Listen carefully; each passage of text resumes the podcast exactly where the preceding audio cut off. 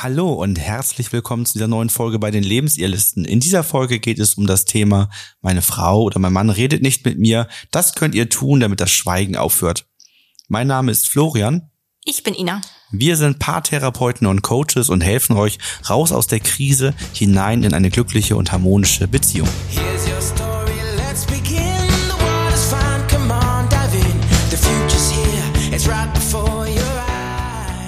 Kommunikation ist der Schlüssel für eine funktionierende Beziehung. Und das ist nicht nur in Problemsituationen so, sondern natürlich auch ganz grundsätzlich im Alltag mit anderen Menschen. Deswegen haben wir überlegt, nehmen wir einmal das Thema Kommunikation, Schweigen in dieser Folge auf.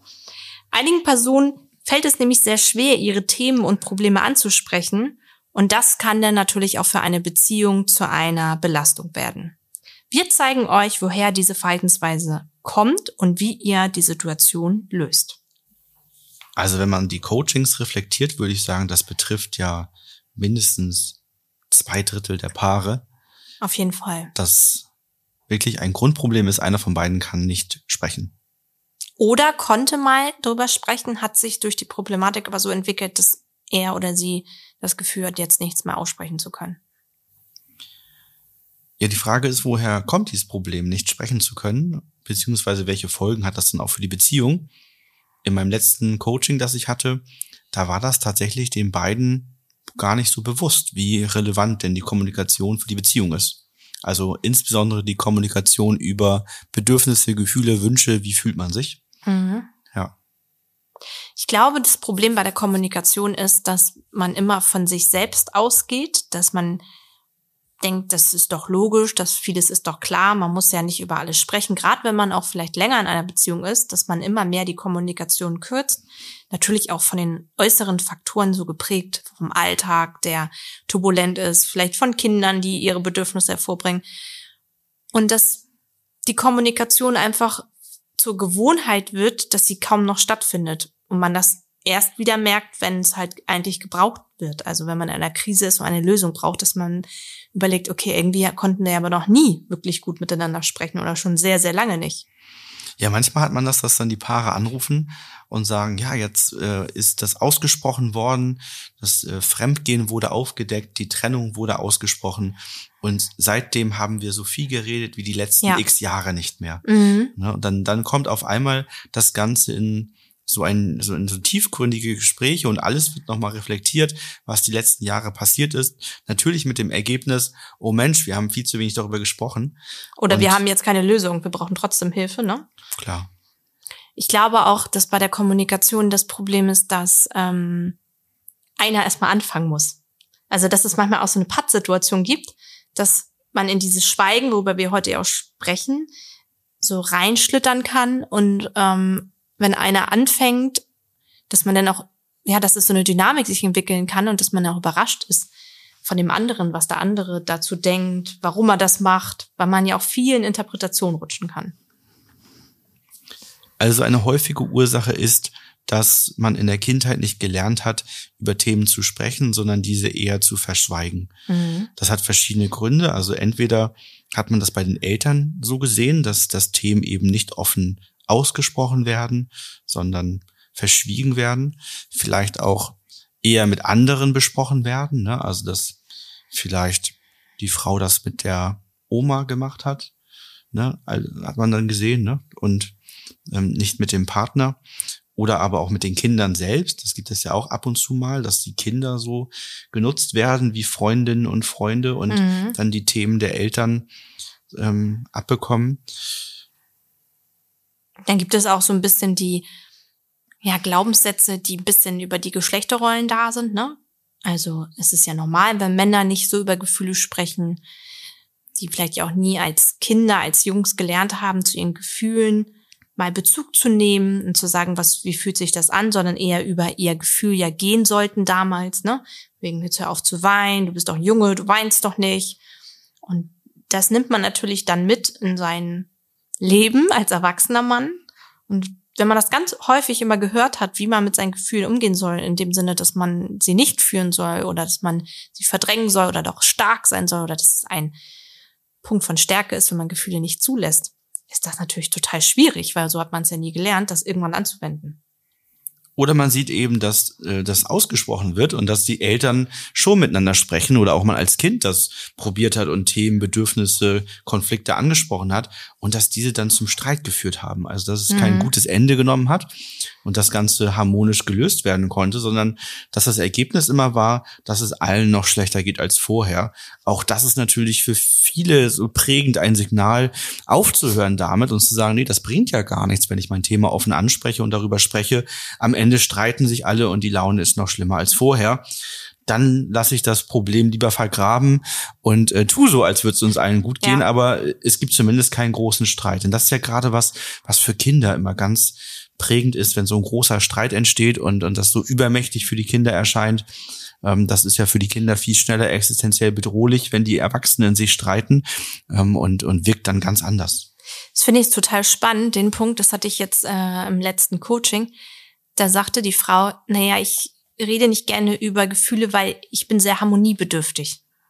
Und das hört sich ja eigentlich per se erstmal ganz gut an, ne? Jemand, der Harmonie wichtig ist. Aber da muss einem ja auf der anderen Seite auch klar sein, dass es ja keine echte Harmonie ist, wenn man nicht drüber spricht. Es ist ja nicht so, dass wenn ein Thema da ist und man nicht drüber spricht, dass das Thema sich aufgelöst hat oder dass es kein Thema mehr gibt. Es wird ja, wir nennen das ja auch im Coaching immer nur ein Deckel drauf gemacht. Und ob dieser Deckel gesund ist, ist natürlich ein anderes Thema. Dann besteht bei manchen die Sorge, dass der Partner oder die Partnerin das Thema nicht versteht, beziehungsweise nicht anerkennt. Mhm. Weil wir reden ja hier eigentlich über unser Systemgesetz Nummer 9. Aussprechen, genau. was ist und anerkennen, was ist. Und das ist immer etwas, was wofür beide gebraucht werden. Der eine hat ein Thema, eine emotionale Verletzung, ein Bedürfnis und spricht es aus. Mhm. Dann wird es gebraucht, dass der andere das anerkennt und wertschätzend mit diesem Thema und dem Problem der Verletzung umgeht. Wenn das nicht passiert, dann sorgt es natürlich auch nicht dafür, dass man eine positive Erfahrung macht und gerne darüber spricht, sondern dass es eben als negativ aufgefasst wird. Das kann eben sich dann auch noch weiterentwickeln dass wenn man immer nur über Probleme spricht und sonst eher nicht so und das auch nicht gut funktioniert, dass man auch die anderen Themen irgendwann verlässt und auch darüber nicht mehr spricht, weil man dieses miteinander sprechen so ganz grundsätzlich innerlich als etwas Negatives dann verankert hat. Und dieses nicht miteinander sprechen, wie du sagst, kann halt dann für die Beziehung zur Last werden wenn man das Gefühl hat, es gibt keine offene Kommunikation, jeder bleibt für sich, man überlegt bei jedem Satz, kann ich das Thema jetzt ansprechen, mache ich da jetzt ein Fass auf? Und wenn man Sachen nicht frei aussprechen kann, kann das halt auch sehr einsam machen. Weil dann stellen sich bei den meisten Menschen so die ersten Fragen, ja, wenn ich das meinem Partner, meiner Partnerin nicht erzählen kann, was verbindet uns da noch? Derjenige kennt mich ja gar nicht, der weiß ja gar nicht, was ich mag. Und ja, das kann ein erstes Gefühl so im Prozess sein, sich von dem anderen zu lösen.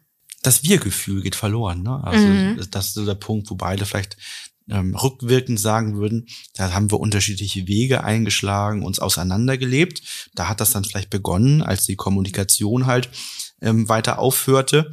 Und auch andere Verhaltensweisen werden dadurch ja bedingt und werden dann schlechter. Also zum Beispiel wenn jemand nicht weiß, was in, dem anderen vorgeht, dann kann ich den auch nicht unterstützen. Mhm. Wenn ich ihn nicht unterstützen kann, dann fühlt sich der andere eben nicht unterstützt, alleingelassen, hilflos, nicht wertgeschätzt, nicht gesehen. Und so kommen dann weitere Gefühle ins Spiel. Das haben wir jetzt auch bei den Folgen dann nochmal mehr skizziert, ne, dass auf beiden Seiten immer mehr ungute Gefühle entstehen. Denn es werden Dinge missverstanden, wenn nicht gesprochen wird, wird auch immer mehr Raum gegeben zu, zum Interpretieren. Absolut. Na, auch das hatte ich gerade neulich bei einem Paar im Coaching, dass die beiden auch während des Coachings ganz, ganz viel interpretiert haben, was der andere gerade denkt, fühlt, macht. Und ähm, auch Situationen, die so geschildert worden sind, waren ganz viel nur interpretiert, aber es hat nie ein wirklicher verbaler Austausch darüber stattgefunden, warum der andere das macht, warum der andere sich so verhält, wie man sich dabei fühlt und all diese ganzen Dinge. Und dann hat man auch ganz viel auf sich bezogen. Mhm. Also diese Brillen, die da entstanden sind, waren fast immer falsch. Also in, in den Situationen, wo die beiden so von sich dachten, sie kennen sich und haben eben das durch Interpretation statt Kommunikation gelöst, lagen sie, als wir einen Abgleich gemacht haben, fast immer falsch. Der nächste Schritt ja von der Interpretation ist ja auch so ein bisschen ins Bewerten gehen, ne? Also, dass man nachher Situationen ja auch anfängt zu bewerten aufgrund der Interpretation und dann noch mehr falsch liegt und sich dann irgendwann wundert, warum das ganze System gar nicht mehr hinhaut, ne? Und dann gesagt, wie kommst du denn jetzt da drauf? Ja, ich habe gedacht so und so und ich habe gedacht, dir gefällt das. Oder du findest das auch gut. Und das ist natürlich von der Kommunikation komplett vorbei dann. Ein weiterer Punkt ist, dass es halt auch zu Vorwürfen kommen kann, weil die andere Person die eigenen Themen verschweigt. Und das kann der Partner oder die Partnerin nicht akzeptieren und drängt dann immer so dazu, wieder ja ins Gespräch zu kommen. Das ist für beide auch meistens ganz anstrengend, weil der eine hat das Gefühl, immer aktiv zu sein, den anderen aufzufordern, zu motivieren, mhm. komm, lass sprechen, lass mal was machen, Thema und ist da immer so der, der Initiator und Motivator. Und der zweite, äh, der ist dann eben meistens passiv und macht dann manchmal mit, manchmal nicht so gerne, je nachdem, wie die Stimmung und die Energie und die Ressourcen sind. Und das führt eben auch dazu, dass so das Ausgleich von Geben und Nehmen und das Wir-Gefühl nicht mehr so da ist, weil regelmäßig einer mehr spricht als der andere und der, der mehr spricht, dann immer so ist, der an dem anderen irgendwie zieht. Und genau. das macht auch für beide ähm, meist keine guten Gefühle, weil der, der spricht, hat natürlich seine Gründe, warum er sprechen möchte ja. und die Themen jetzt gerne klären will. Und der andere hat natürlich aber auch innerlich seine Gründe, Prägung, Verletzungen, Ängste, warum er eben gerade nicht spricht. Und das ist für den eben dann auch unangenehm, in dieses Sprechen reingehen zu müssen. Das merkt man, finde ich, ähm, bei der Coaching-Aufgabe, wenn man sagt, ein Klärungsgespräch regelmäßig zu führen, dass es halt den einen Part gibt, der damit gar kein Problem hat, der sich das ins Handy einträgt oder äh, wo sie sagt, ich mache mir eine Notiz und einen Ankerpunkt jeden Sonntag, was auch immer. Und wo der andere eigentlich innerlich drauf hofft, oh, hoffentlich wird's vergessen, hoffentlich wird's nicht gemacht. Der halt auch der Erste ist, der aus einem Ritual dann wieder aussteigt. Und das macht natürlich wieder ungute Gefühle, wenn man halt schon im Vorwege so eine Brille, so ein Filter auf der anderen Hand, ah, dem fällt das Reden schwer, aber er willigt oder sie willigt, ist ja egal, ob Mann oder Frau, ein, ähm, so etwas mal anzugehen. Aber man weiß, eigentlich ist da kein, keine Übereinstimmung, so etwas anzugehen, ne? Ja, und der eine Bereich ist ja so dieses Ganze über Gefühle, Bedürfnisse, über die Beziehung. Der zweite Anteil über Sprechen ist ja das Organisatorische. Mhm. Und das ist mal so, mal so. Manchmal klappt das Organisatorische sehr gut. Also dann, dann sind die Paare ein Team und können alles gut organisieren, aber eben nur nicht über Gefühle und Verletzungen sprechen. Aber auch gar nicht so selten geht beides ja. nicht. Dass beides nicht da ist und auch dieses Sprechen über Organisatorisches ähm, nicht so da ist. Und das macht natürlich den Alltag dann besonders schwer und führt eben auch wieder dazu, dass wenig Unterstützung da ist, wenig, wenig Organisation, auch, vieles, ne? wenig Verständnis. Man weiß gar nicht, welche Aufgaben der andere hat und wie umfangreich die sind, kann ja. das entsprechend auch gar nicht wertschätzen, was der andere sich für Mühe gegeben hat. Und äh, das macht dann eben den, das Alltagsleben deutlich schwerer.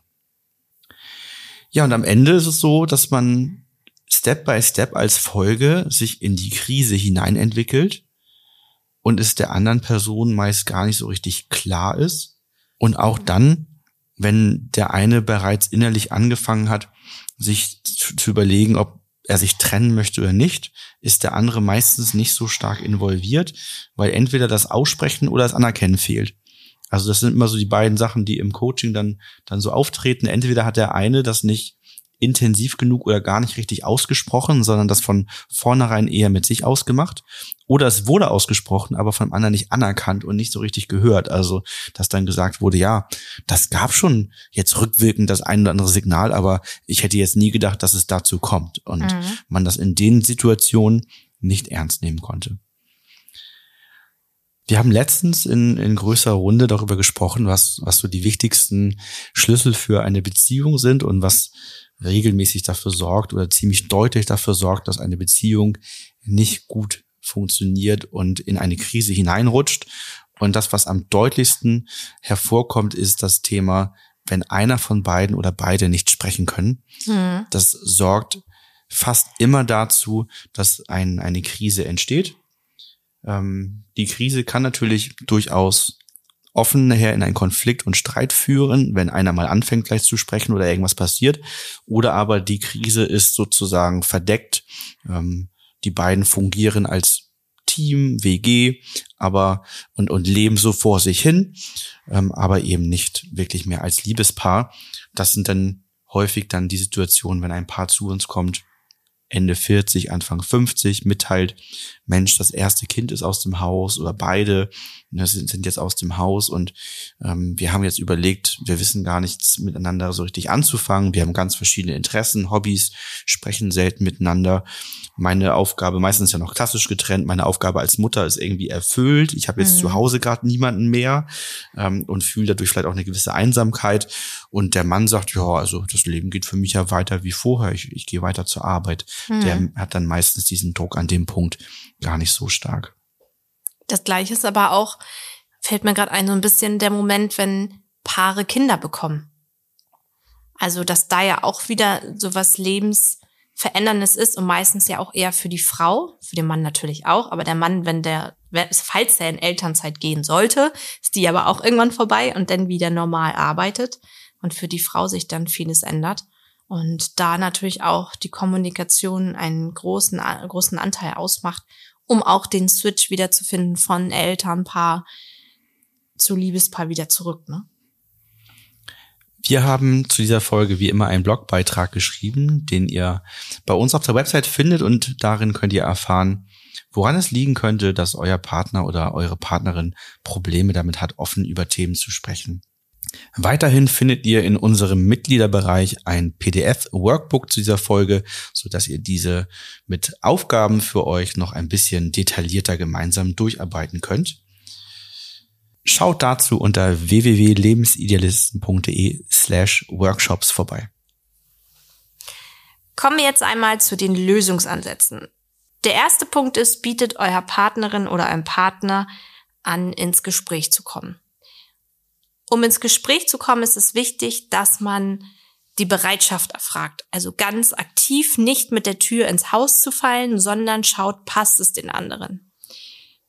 Ein Moment, der für die meisten Menschen halt ungünstig ist, zum Beispiel, wenn sie von der Arbeit kommen abends und erstmal vielleicht Hunger haben, das Bedürfnis haben, etwas Ruhe zu haben, anzukommen sie also noch gar nicht bereit sind, mit einer weiteren Person außerhalb des beruflichen Umfelds jetzt in Kontakt zu kommen, weil der ganze Stress, die ganze Anspannung noch vom Alltag, also vom Beruf noch auf den Schultern ist besonders spannend, wenn man im Homeoffice ist. Mhm. Ne, vorher war es vielleicht so, dass man 20, 30, 40 Minuten Anfahrt hatte, ja. ne, ist dann gemütlich nach Hause gefahren, konnte im Auto nochmal über das ein oder andere nachdenken und auch vielleicht das ein oder andere abschütteln und dann bei der Arbeit lassen. Und manchmal ist es jetzt ja so, dass man nur die Tür öffnet und ist im Familienleben drin. Genau. Und dieser Sprung kann dann für viele auch zu schnell sein. Dann kann man sich auch zu Hause die Zeit nehmen und nochmal entsprechend entspannen. Ja, das äh, ist jetzt natürlich von der Perspektive der Person, die sprechen mag. Die Person, die nicht gern sprechen möchte oder da eine Prägung hat, die wird das natürlich nicht anbieten, ja, weil's, weil der Impuls äh, darüber zu sprechen oder dieser, dieses innere Bedürfnis gar nicht so hoch kommt. Ja, von daher brauchen wir den aktiven Teil. Derjenige, der innerlich merkt, ich mag gar nicht gerne sprechen, das macht bei mir ungute Gefühle, mhm. Ängste. Da wäre dann der Punkt, mal zu schauen, woher kommt das? Konnte man schon irgendwann mal sprechen? Gab es irgendwann ein Thema, eine Verletzung, bei der es aufhörte und das Gefühl nicht mehr da war, konnte man noch nie sprechen. Wie ist das denn mit deinen Eltern? Können die über Bedürfnisse, Gefühle sprechen, miteinander Themen klären oder nicht, um da sich dem Ganzen anzunähern? Denn das wäre dann ansonsten der erste Punkt, auch ein Punkt, der ganz häufig bei uns im Einzelcoaching vorkommt die Prägung und Themen zu lösen, die dafür sorgen, dass einer von beiden eben nicht sprechen kann. Das Problem ist halt auch, wenn der Part, der nicht sprechen mag, andere Wege sucht, ins Gespräch zu kommen. Nämlich zum Beispiel über WhatsApp oder über Briefe, selbst über Sprachnachrichten. Es ist halt schwierig. Also der Vorteil von der Sprachnachricht ist natürlich, dass man da schon die Schwingung so ein bisschen mithört in der Stimme. Im Gegensatz jetzt zu einem Brief oder zu einer WhatsApp-Nachricht. Aber man kann halt vieles falsch verstehen und ähm, man sich auch selber das so ein bisschen ins Leid reinbringen kann, weil man dann vielleicht manchmal noch mehr Themen hat, als man sie vorher hatte, weil es ja auch sehr sensible Themen häufig sind. Also gerade geschrieben ist ganz schwierig. Ja.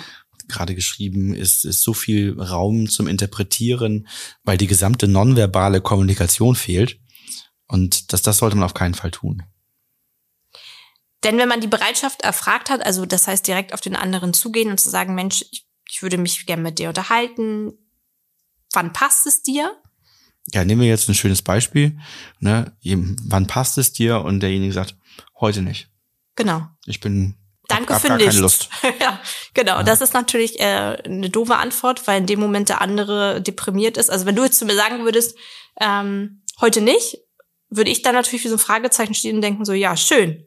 Gut, heute passt nicht. Wann passt es dann? Und das ist genau die richtige Frage, die eigentlich nicht gestellt werden sollte, sondern wenn ja. derjenige, der die, der nach Bereitschaft zu einem Gespräch und das, das macht man ja nicht, weil man irgendwie sagen möchte, hey, bist du bereit darüber zu sprechen, ähm, ob wir morgen in Restaurant A oder B gehen, sondern die Bereitschaft erfragt man, wenn es um wirklich wichtige Themen geht, also etwas, was man nicht durch Tür und Angel mal kurz besprechen kann, wenn es um eine Verletzung geht, also wirklich um tiefgründigere Themen. Wo man keine ja. Zuhörer haben möchte, vielleicht auch, ne? ne wo man den richtigen Rahmen erstmal herstellt. Ja. Und wenn man danach gefragt wird, dann sollte es schon auch demjenigen ein wichtiges Anliegen sein, in die Bereitschaft zu kommen. Das heißt, die Aufgabe entsteht in dem Moment, in die Bereitschaft zu kommen. Das ist okay, wenn das heute nicht mehr geht, weil zu viel Blödes bei der Arbeit vorgefallen ist, was auch immer. Aber man macht dann von sich aus den Vorschlag und sagt, ähm, ich, ich werde heute das nicht mehr schaffen, bereit zu sein. Morgen Abend wird das gehen. Morgen ist ein entspannterer Arbeitstag. Oder aber im besten Fall sagt man, oh Mensch, wenn du ein wichtiges Thema hast, ähm, ich, ich bin gerade überhaupt nicht bereit ähm, ist das für dich passend? Ich würde dann sonst jetzt erstmal meine Sportsachen packen. Ich gehe zum Sport, ich power mich einmal aus, komme runter ähm, und dann sind meine Gedanken sicherlich auch freier und dann können wir uns nachher zusammensetzen. Äh, dann, dann sollte ich in der Bereitschaft sein.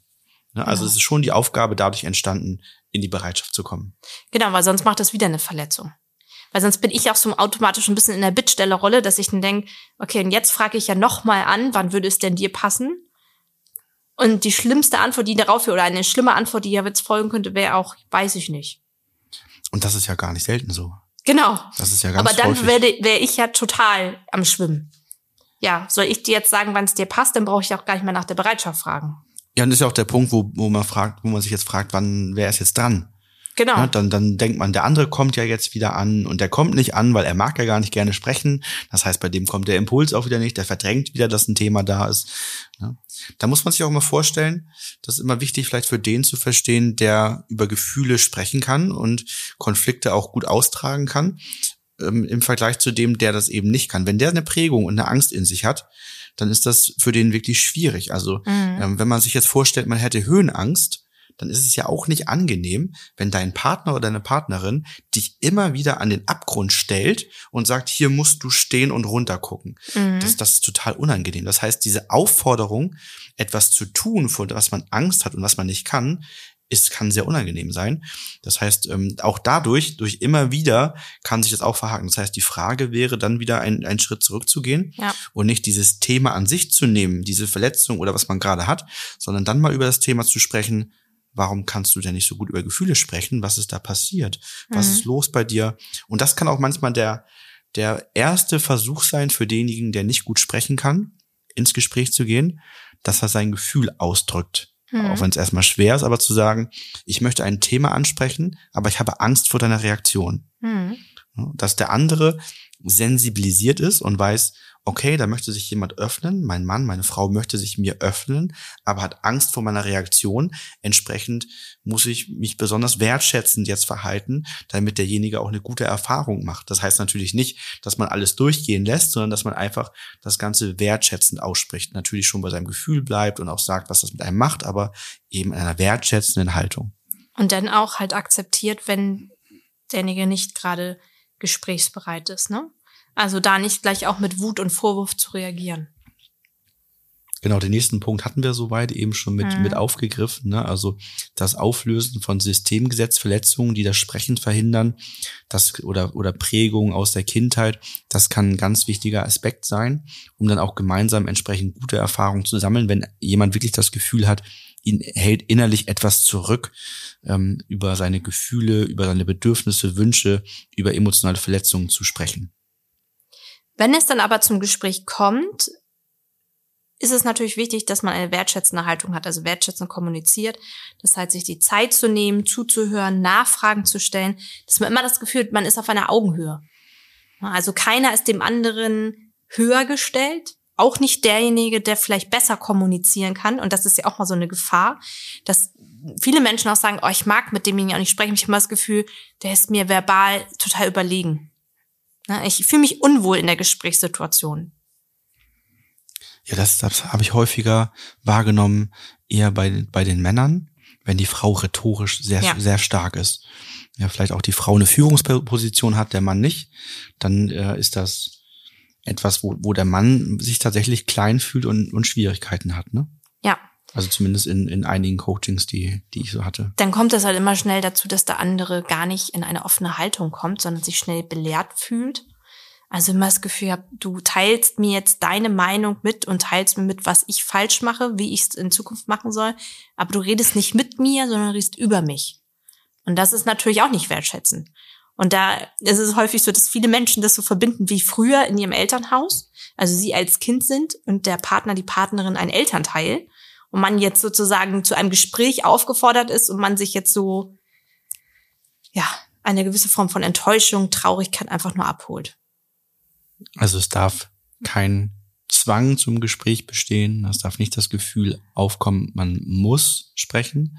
Im besten Fall haben beide das Gefühl, miteinander sprechen zu wollen, mhm. weil sie wissen, dass das der Weg ist, eine harmonische, glückliche Beziehung zu führen, sich zu unterstützen, zu wissen, wie es dem anderen geht aber auch gemeinsam sich eben auf den richtigen Weg zu machen und sich nicht zu verlieren, so dass der eine links und der andere rechts abbiegt und weil man miteinander nicht spricht, weiß man gar nichts davon.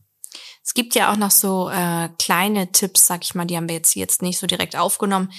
Ähm, wenn man jetzt nicht von dem Extrem ausgibt, dass der andere gar nicht sprechen mag und einem das extrem schwer fällt. Es gibt einfach Menschen, die mögen nicht so gerne sprechen. Und da ist meiner Erfahrung nach immer ganz gut in Bewegung zu sein. Also den Paaren tut es gut, zusammen spazieren zu gehen und nicht eine Situation zu haben, wo man direkt zum Beispiel am Tisch sich gegenüber sitzt, um auch das Gespräch mehr fließen zu lassen, um vielleicht auch nicht so den Blickkontakt die ganze Zeit halten zu müssen, sondern wenn man spazieren geht, dann kann man ja auch mal so kleine Unterbrechungen machen und über die Umgebung sprechen, das lockert das Gespräch dann auf. Und ähm, da geht man auch eher so nebeneinander und schaut sich nicht so direkt an. Also sowas kann auch schon eine Erleichterung bringen die Umgebung strahlt ja manchmal, je nachdem, was man wählt, auch schon so eine gewisse Total. Ruhe aus. Wenn man jetzt ja. durch den Wald geht oder am See mhm. spazieren geht, dann hat man ja auch einfach so eine gewisse innere Ruhe vielleicht durch die Natur, die man mitbekommt. Ne? Das andere ist, dass manchmal das Sprechen auch dadurch verloren geht, dass eben vielleicht die Zeit mal eine, mhm. Weile fehlte, wie jetzt äh, am Anfang, wenn man Kinder bekommen hat, wo die Zeit eine knappe Ressource vielleicht ist oder aus anderen Umständen das verloren hat.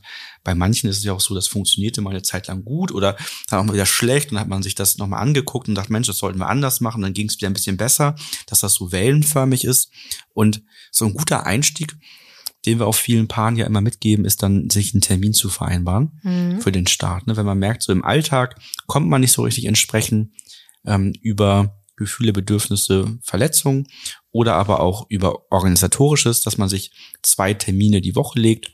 Der eine kann vielleicht irgendwie am, am Freitagabend sein oder am Samstagnachmittag zum Spazierengehen, je nachdem, wie es natürlich ins Familienleben hineinpasst, um die Woche zu reflektieren, einmal zu schauen, was war die Woche gut, was war nicht so gut, ähm, was können wir nächste Woche vielleicht verbessern, aber auch nochmal so als Sicherheits- und Ankerpunkt. Gab es letzte Woche emotionale Verletzungen, die nicht angesprochen wurden, die wir vergessen haben, die im Alltag untergegangen sind? Also nicht als Punkt, um das da zum Gespräch mhm. hinzuschieben und bis dahin zu verdrängen, sondern einfach nur als Sicherheitspunkt, dass die letzten sieben Tage alles geklärt ist, was Verletzungen gemacht hat. Das ist so der eine Termin. Und dann kann man natürlich auch thematisch schauen. Ne? Man kann natürlich auch zusätzlich oder wenn gerade nicht so viel anliegt, sich ein Thema hervornehmen, wo man sagt, über das Thema ähm, können wir ein bisschen intensiver sprechen, ne? Vielleicht. Also wenn man Kinder hat, gibt's ja ständig neue Entwicklungsphasen, Dauernd. neue Themen. Da ja. kann man ja immer wieder sich updaten, was eben auch ganz wichtig ist. Viele Paare, die zu uns kommen, die haben mal irgendwann etwas besprochen und das gilt dann aber viel zu lange, ist schon längst für einen von beiden unstimmig oder passt mhm. gar nicht mehr ins Leben hinein, aber ist irgendwie immer noch zumindest bei einem von beiden fest als, als Vereinbarung verankert. Ne? Ich finde auch die eigenen Ressourcen ändern sich ja auch häufig. Also es gibt ja immer mal Phasen, wo einer vielleicht mehr aus, also aus verschiedensten Gründen mehr ein Bedürfnis nach Ruhe hat, nach Unterstützung hat vom anderen. Dann ist es mal wieder so, dass man vielleicht derjenige ist, der eher offensiv Themen angehen kann, aber das muss man halt auch besprechen oder dem anderen zeigen, weil sonst geht man halt immer davon aus, dass der andere das sieht und äh, hoffentlich so und so handelt und das wird nicht sein. Der andere wird einen nicht alles von den Augen ablesen können und wollen auch, sondern da muss man ganz klar sagen, was, was man möchte ja paradox, sondern man, man kommuniziert dann darüber, dass man nicht kommunizieren möchte. Ja, genau. Ja, also man spricht aus, dass, dass man nicht die Ressourcen hat, nicht die Energie hat, gerade Themen zu besprechen, was Neues anzugehen. Aber darüber muss man halt sprechen. Das ist das Minimum an Ressource, was gebraucht wird, um keine Unsicherheiten hervorkommen zu lassen. Ne?